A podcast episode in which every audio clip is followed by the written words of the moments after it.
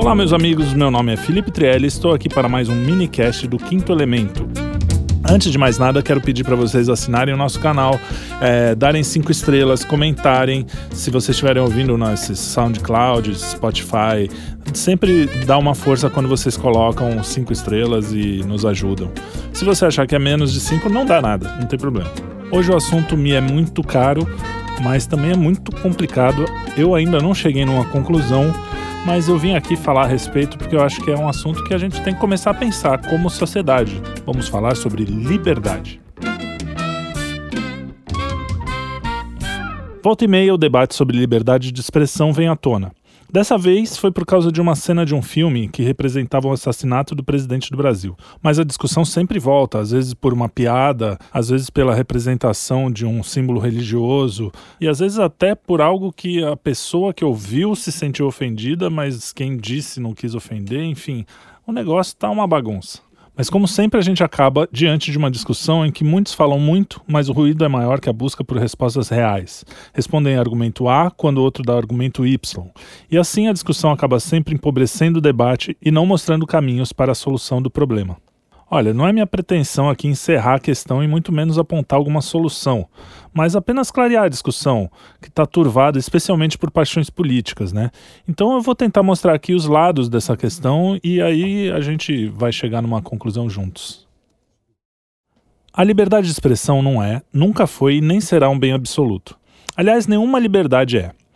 Não há ninguém no mundo mais livre, por exemplo, que um ditador. Quem você acha que tem mais liberdade, George Washington ou Stalin? Não é difícil entender, pois, que na vida em sociedade nunca, nunca mesmo, a liberdade de ação é absoluta. Mesmo nas sociedades mais livres há padrões e tabus. Aliás, hoje o maior tabu é dizer que existem tabus, né? Os progressistas e os desavisados acham que a nossa sociedade é a mais livre de todas só porque podem falar um palavrão aqui, mostrar uma coxa ali, mas diga em público que um atleta homem, que se diz mulher, não deve competir com atletas do sexo oposto e veja a mágica acontecer. Diga que a Bíblia pode ser ensinada numa escola e deveria ser até obrigatório no vestibular, afinal é um livro fundador e formador da sociedade ocidental, e veja as pessoas lhe dirigirem as mais belas palavras de amor, como você deve morrer, seu fascista babaca. O fato é que todas as sociedades têm padrões. Então a primeira pergunta que se deve fazer é: quais os padrões desejáveis para a sociedade que queremos construir? Quem será o responsável por escolher o que é socialmente aceitável ou não? Hoje, quem impõe os tabus são meia dúzia de escolhidos, sentados no departamento de censura das empresas de tecnologia. Mas será que esses padrões refletem a vontade da maioria? A resposta é óbvia: não, ainda. Acontece que vários estudos demonstram que, no longo prazo, essas ideias acabam se tornando padrão, mesmo que artificialmente impostas. E é por isso que eles fazem isso. Vamos dar uns exemplos? Há menos de 10 anos, todos concordariam que livros obscenos para crianças deviam ser proibidos, que banheiros femininos devem ser exclusivos para pessoas XX. Esses são exemplos de padrões que estão sendo mudados hoje e que seriam, há pouquíssimo tempo, pontos pacíficos. Tanto que nem era motivo de discussão. Bom, mas o que tudo isso tem a ver com a cena em questão? Primeiro, a pergunta: ela deveria ser protegida pela liberdade de expressão? Olha, numa sociedade saudável eu diria que sim. Que uma figura pública, especialmente com cargo de poder, está sujeita ao escárnio. Mesmo assim, a gente precisa entender qual é o contexto da cena.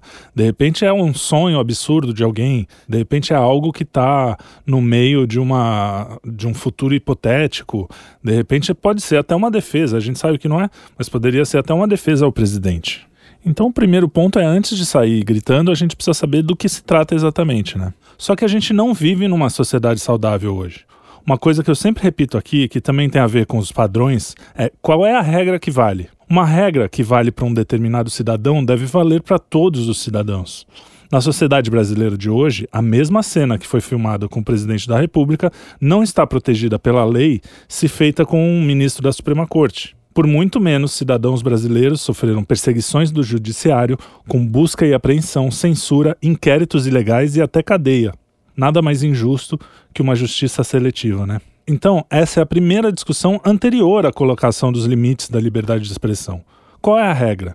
Por que, que ela não vale para todos? Estabelecida uma regra comum, aí sim podemos decidir em conjunto, como sociedade, o que é permitido ou não, e isso pode ser feito de duas formas: pela força do Estado ou pela força da pressão social e da cultura. Agora vocês pensam, ah, a força do Estado é mais poderosa. Não é, não. Se você pensar bem, hoje a gente vive uma imposição cultural muito maior do que uma imposição estatal. Quando as big techs têm o poder de censurar o que você diz, apenas pelo que eles acham que é certo ou errado, eles estão fazendo uma pressão social muito maior do que uma pressão estatal. Na verdade, é mais complicado que isso, porque eles estão juntos com o Estado também, de certa forma. Existe uma promiscuidade aí, né? A gente sabe das ligações das Big Techs, por exemplo, com o Partido Democrata Americano. Mas a questão é que não há como negar que existe também uma imposição cultural, que pequenos grupos impõem essa visão, é, dizendo que quem não concorda é fascista, nazista, aquilo tudo que a gente sabe. Por isso é tão importante que a gente se organize e tente ir contra isso como sociedade. Essas duas formas de controle do que é permitido ou não, que a gente pode exemplificar naquela famosa janela de Overton. Quem não sabe pode pesquisar aí, na Wikipedia ele explica rapidinho, dá para entender essas duas formas, que seriam o controle pelo Estado ou pela cultura, foram já capturadas pelos pequenos grupos de pressão que não refletem a vontade da maioria das pessoas. É pior, quem ousa falar a verdade, que idealmente é o motivo pelo qual ansiamos pela liberdade, também é punido. Quantas vezes contas de redes sociais não foram extintas apenas por exprimir opiniões e muitas vezes apenas por falar verdades óbvias como há diferenças biológicas, psíquicas e ontológicas entre homens e mulheres? Tá, mas nesse caso específico, aqui no Brasil, como é que a gente faria? Olha, quem tem o poder na mão hoje, no judiciário e nas instituições, é quem pode aplicar as leis. Quem tem o poder cultural, midiático e educacional é quem pode fazer a pressão social. Nos dois casos, vocês já sabem quem está que tá com poder, né?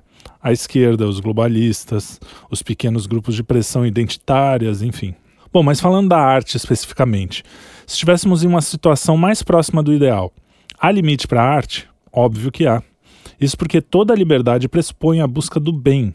Segundo Santo Agostinho, não há liberdade para o erro. Tá, mas você pode dizer assim: ah, mas se eu quiser, eu posso fazer uma coisa errada. Sim, mas se você pensar mais um pouco, você vai perceber que quando você usa o seu livre-arbítrio para o mal, para o vício, você está paradoxalmente perdendo o seu livre-arbítrio. Você acha que um viciado em heroína, por exemplo, é tão livre para escolher não tomá-la quanto alguém que nunca experimentou a droga? A primeira escolha foi livre, mas ela levou a uma prisão. Portanto, só há liberdade verdadeira em uma direção, em direção ao bem. Mas vamos colocar o pé no chão, na prática. Ninguém em sã consciência discorda que é preciso proteger as crianças de coisas para as quais elas ainda não estão preparadas, certo? Hoje elas são bombardeadas por coisas impróprias rotuladas como arte. Veja o caso do peladão do Man. E também não é raro a gente ouvir senta, senta, senta em festinhas infantis. Em uma sociedade saudável, eu não posso fazer um filme que conte a história de um pedófilo e usar atores menores de idade. A gente tem o exemplo daquele filme Cuties, que é umas meninas pequenas fazendo twerking, dançando é, sensualmente, e isso não deu em nada. Ou seja, a sociedade já está começando a aceitar esse tipo de coisa, que é inaceitável. Mas quando eu falo sociedade, não é a sociedade. Se você entrar num bar aqui no Capão Redondo e perguntar se isso é aceitável, é, você vai, vai ter a resposta óbvia. Se você entrar em um bar no meio de, do Texas, também. Então não é bem assim, não é, é aceitável por quem detém o poder. Então, o primeiro e mais evidente limite da arte é o limite etário. Acontece que tem gente que já defende que isso não seja um limite. Mas avancemos. Tem também a violência. Se eu chamar de arte uma sessão real de tortura, eu estarei protegido pela lei da liberdade de expressão? Se eu assassinar alguém e disser que é arte? Óbvio que não, né? Então encontramos mais um limite, o crime. Tá, mas a partir daí, como desenhar a linha? Porque se o crime é o limite da arte, em uma situação em que fake news, discurso de ódio, gordofobia, ou seja, tudo que as esquerdas e os globalistas não gostam é crime, como é que a gente fica? Aí é que está o nó. A gente vive em uma sociedade em que a linguagem foi capturada pelo politicamente correto. Isso foi uma coisa pensada, tá? Não pensa que foi uma coisa natural, não. Isso vem desde Gramsci, desde a, a, o pessoal da escola de Frankfurt. Tem muito tempo que isso é feito para controlar. Quem controla a linguagem controla o mundo. O Orwell já mostrava isso no seu livro 1984. Existe um livro muito legal sobre isso chamado Speechless: Controlling Words, Controlling Minds, que é do Michael Knowles. Ele vai buscar justamente isso que eu estou falando. Sempre existiram padrões e tabus. O problema é que isso era imposto normalmente pela sociedade como um todo. Com as novas tecnologias, com a concentração de poder, isso acaba se invertendo e o poderoso de plantão é que diz quais são os tabus ou não da sociedade. Bom, mas aí eu fui pesquisar um pouco mais para descobrir o que é liberdade. Para falar de liberdade, temos que fazer uma pergunta anterior: por que, que nós somos livres? Bom, se a liberdade é um direito natural, todo mundo acha que devemos ser livres porque temos o direito de ser livres, ela foi nos dada por Deus, não tem como falar de outra forma. Senão, isso não é um direito, ela é só relativa à sua utilidade social. Então, aqui eu vou falar da liberdade como direito natural. Por que Deus, que poderia nos ter criado como quisesse, nos deu a liberdade? É simples. É por causa do amor. É só você pensar na sua própria experiência. Ninguém pode ser amado por robôs. O amor exige liberdade. Você quer que a pessoa te ame porque ela quer, não porque ela é obrigada.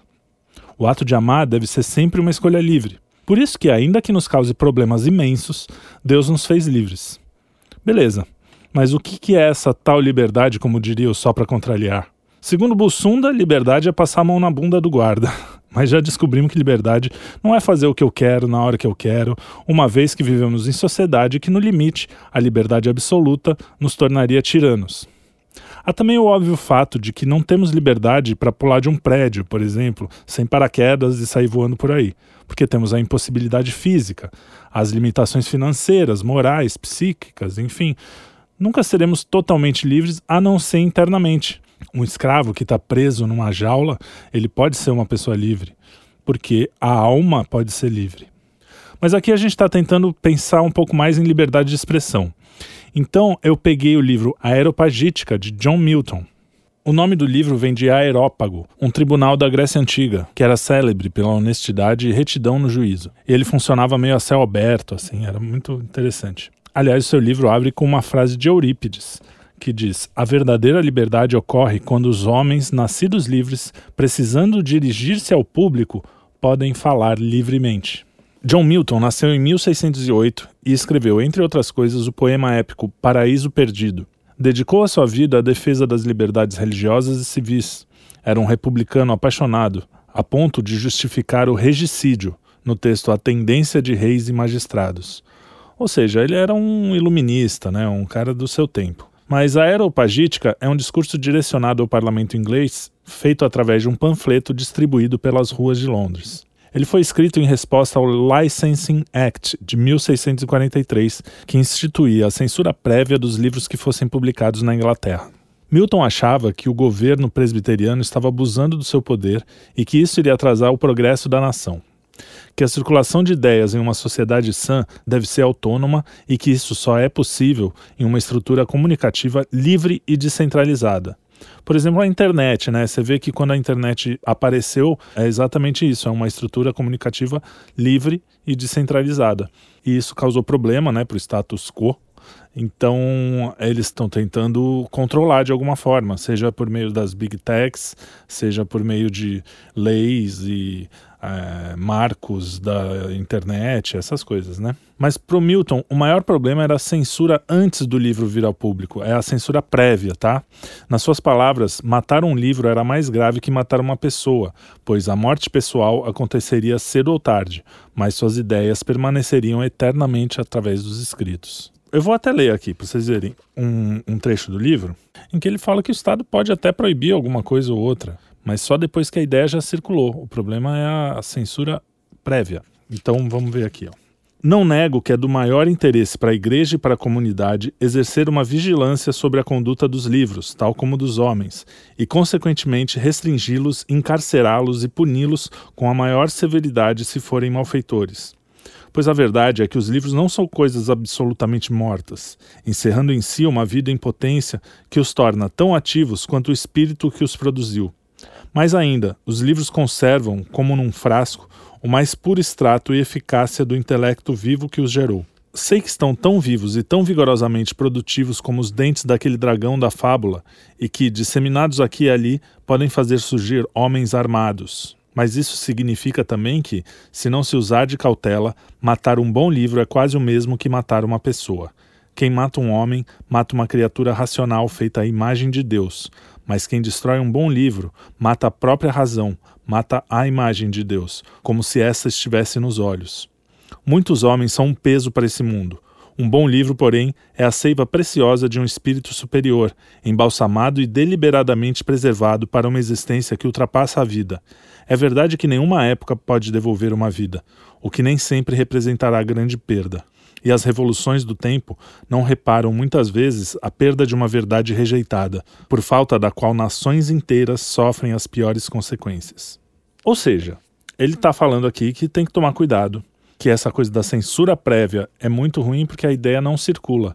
Mas ele não nega, como ele mesmo diz, que é interesse da comunidade exercer vigilância sobre a conduta dos livros, que eles podem ser punidos caso sejam malfeitores. Ou seja, Milton também admite que é preciso haver alguns padrões e admite até a punição em alguns casos, a calúnia, por exemplo.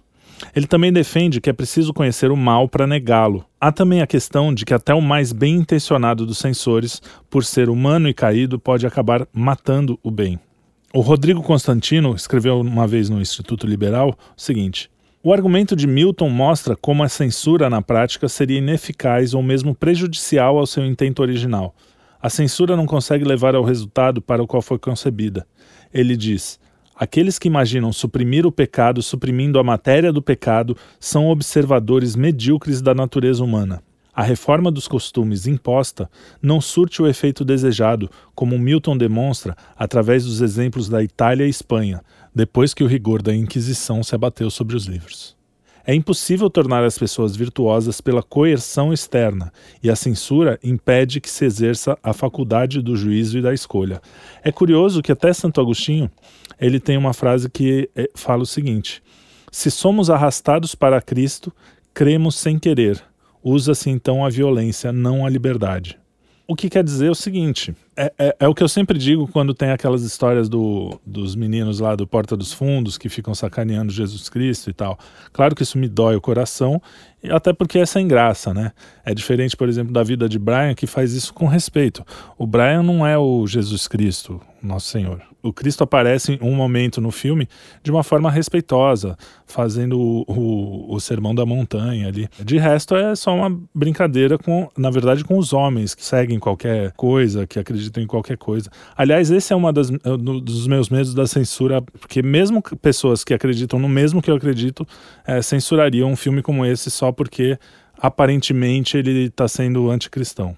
Então o que eu sempre digo é o seguinte: nem Deus me obrigou a amá-lo, né? Nem Deus me obrigou a ser um cristão, a ser um alguém que teme a Deus. Como é que eu, um homem, vou obrigar uma pessoa a acreditar nisso? Ou pior, se ele não fizer isso de livre escolha, ele nem está sendo virtuoso, porque afinal de contas Deus quer que a escolha seja livre. E o que eu digo sempre é assim: olha, se o cara quer ir pro inferno, eu posso até tentar ajudar, falar, ó, oh, não faça isso, pô, isso aí é perigoso, você tá fazendo um negócio que pode te prejudicar, mas eu não tenho como obrigar, né? Agora, outra coisa interessante é, eu sempre defendi que, por exemplo, na lei brasileira não pode ter vilipêndio, essas coisas. Então, que se use a lei. Eu não vejo nenhum problema em que as organizações religiosas não possam brigar para que a lei seja cumprida. Você pode discordar ou não da lei, mas se a lei existe, tem que valer para todos, como eu já disse. Mas vamos voltar para o Milton. Na época dele, a linguagem não estava corrompida como hoje. E o politicamente correto, que são mentiras disfarçadas de eufemismos, nem sonhava em existir. O discurso era direto e a discussão possível, pois as palavras significavam o mesmo para todo mundo. Hoje, isso não é mais possível. No seu livro Speechless, Michael Knowles escreve: O politicamente correto contorce a linguagem na tentativa de refazer a realidade pela ótica esquerdista. De acordo com o politicamente correto, as palavras não descrevem a realidade, elas a constituem. Ou seja, aqui é um comentário meu. Quando você muda uma palavra, a própria realidade se transforma. Quando você chama favela de comunidade, é como se aquilo melhorasse só pelo fato de você mudar o nome. Enfim, aí ele continua.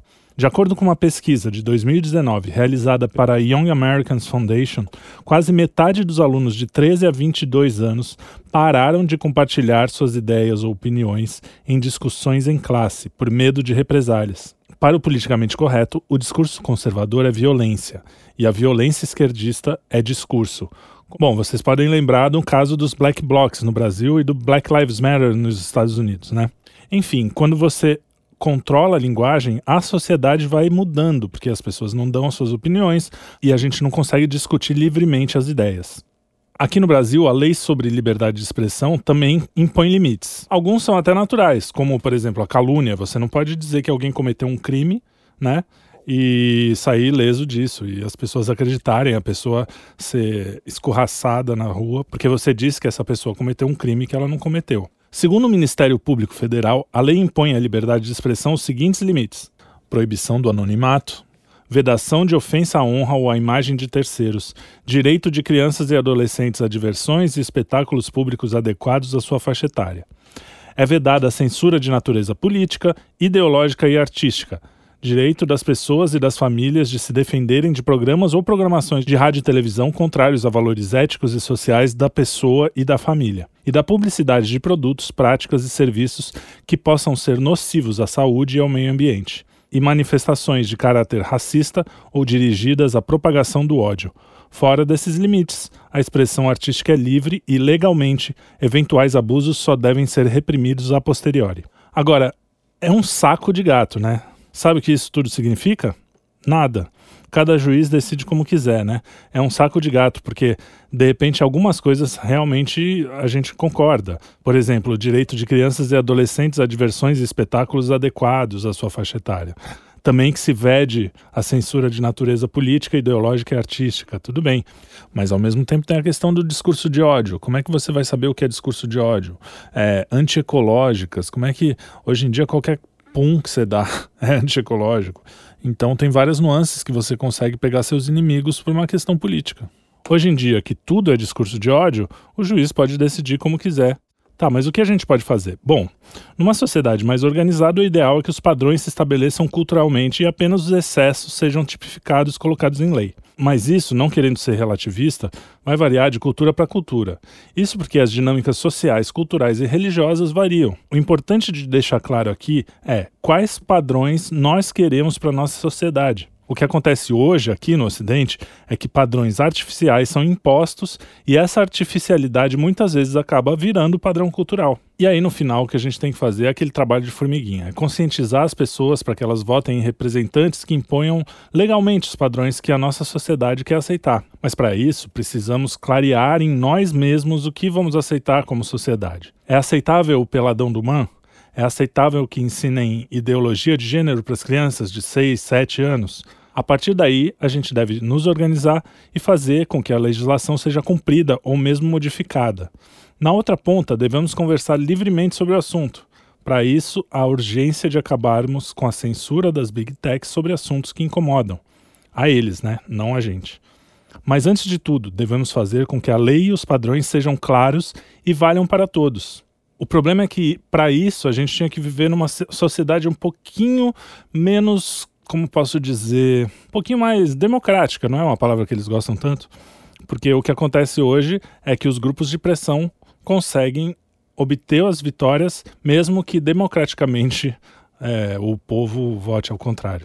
Um exemplo claro disso é o desarmamento, né? Foi feito um plebiscito votado, a maioria decidiu que a arma era um direito do cidadão e até hoje todas as leis que vão sendo feitas, tirando agora com o governo Bolsonaro, que deu uma mudada nisso, mas todas as leis que eram sendo feitas eram para diminuir o armamento da população. Bom, isso é aceitando o sistema como ele está. Também tem gente que aposta numa ruptura, não é o meu caso. Bom, no meu mundo ideal, eu como artista quero a expressão mais livre possível. Eu quero que as pessoas possam dizer até o que eu não gosto de ouvir. Eu quero que as ideias sejam plurais e que desafiem as minhas convicções. Mas para isso é preciso uma sociedade madura, em que os meios de comunicação, as universidades e as artes não tenham sido sequestradas por um pensamento único e divergente do que a maioria das pessoas sente e pensa. O bom artista é aquele que expressa aquilo que está próximo da verdade, da beleza, do bom e que no limite está escondido dentro de cada um de nós. Além disso, se ele for realmente bom, ele também reflete a sociedade daquele momento, da, o espírito do tempo. Ele ilumina em nossa alma algo bom, mas que está escondido. É aquela sensação, sabe, de que você vê uma coisa e fala, era isso que eu queria dizer. Mas você não conseguiu, porque você não tem as ferramentas para isso, que um artista deveria ter. E para isso, o artista pode até utilizar uns maus exemplos. No filme mais cristão do mundo, o Messias é humilhado e assassinado. Acessar o bem não significa mostrar um mundo cor-de-rosa. Afinal, vivemos num vale de lágrimas e, como seres humanos, nós somos caídos. Mas podemos olhar para todo esse sofrimento e dizer: eu sou livre para ser bom, eu sou livre para amar algo maior do que eu e, olhando para cima, perceber minha pequenez. É isso que faz a arte e é por isso que eu gostaria que ela fosse completamente livre.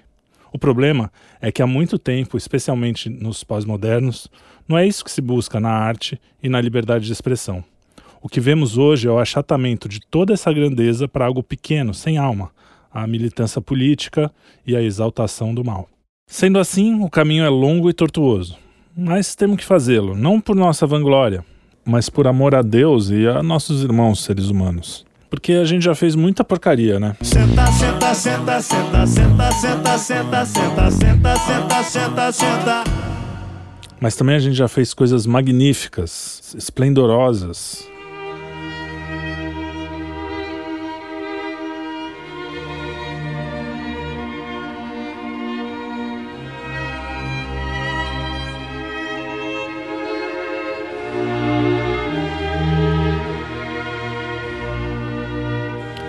eu fico aqui me perguntando, né? O quanto a gente perde quando a gente censura as coisas das coisas boas, mesmo tendo que aturar algumas coisas ruins, né?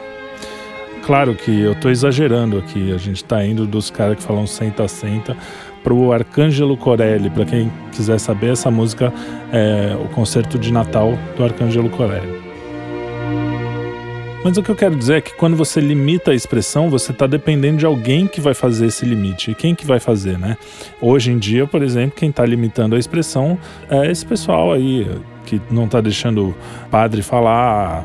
É, então a gente tem que ter muito cuidado quando você vai colocar esses limites. Por isso que o mais saudável é o limite social mesmo. Ou seja, se aquela sociedade deseja aqueles limites, ela quer é, que aquelas coisas sejam tabus, que sejam, uai. Por que não, né? Afinal, como eu disse lá atrás, é, sempre vão haver tabus, né? Mas mesmo o limite social não pode ser artificial, que é o que está acontecendo hoje com as big techs, né? Que parece que a sociedade quer uma coisa, mas não é bem isso. Mas é curioso porque normalmente quem tem o poder de limitar a expressão está querendo esconder a verdade. Raramente na história o poder estatal entrou para esconder uma mentira.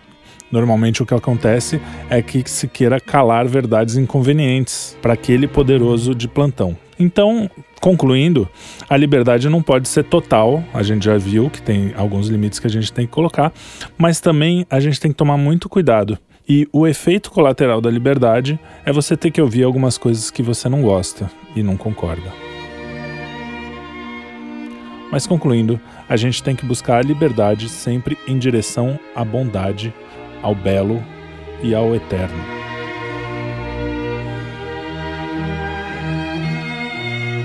Tudo isso para que possamos estar um dia juntos lá do outro lado, olhando para a face do Criador e contemplando algo bem mais belo do que toda a arte jamais produzida por um homem no planeta Terra.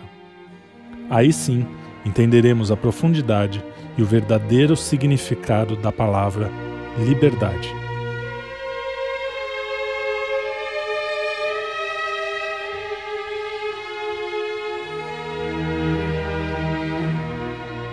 Bom, para terminar, eu quero indicar alguns livros para vocês, quem quiser se aprofundar na questão. Primeiro, a Aeropagítica, do próprio Milton, que eu falei logo atrás, do John Milton, é, que é um discurso que ele fez no parlamento inglês sobre liberdade de expressão. Também tem Speechless, Controlling Words, Controlling Minds, do Michael Knowles, que fala do politicamente correto e do controle da linguagem. Tem também o Sobre o Livre-Arbítrio, de Santo Agostinho.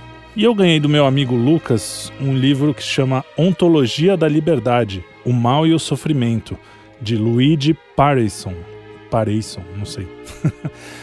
Bom, é um livro muito complicado, porque é um livro de filosofia. Eu vou ter que ler com calma, não consegui ler para fazer esse podcast, mas vocês estão convidados a ler comigo. Um grande abraço para o Lucas e um grande abraço para vocês.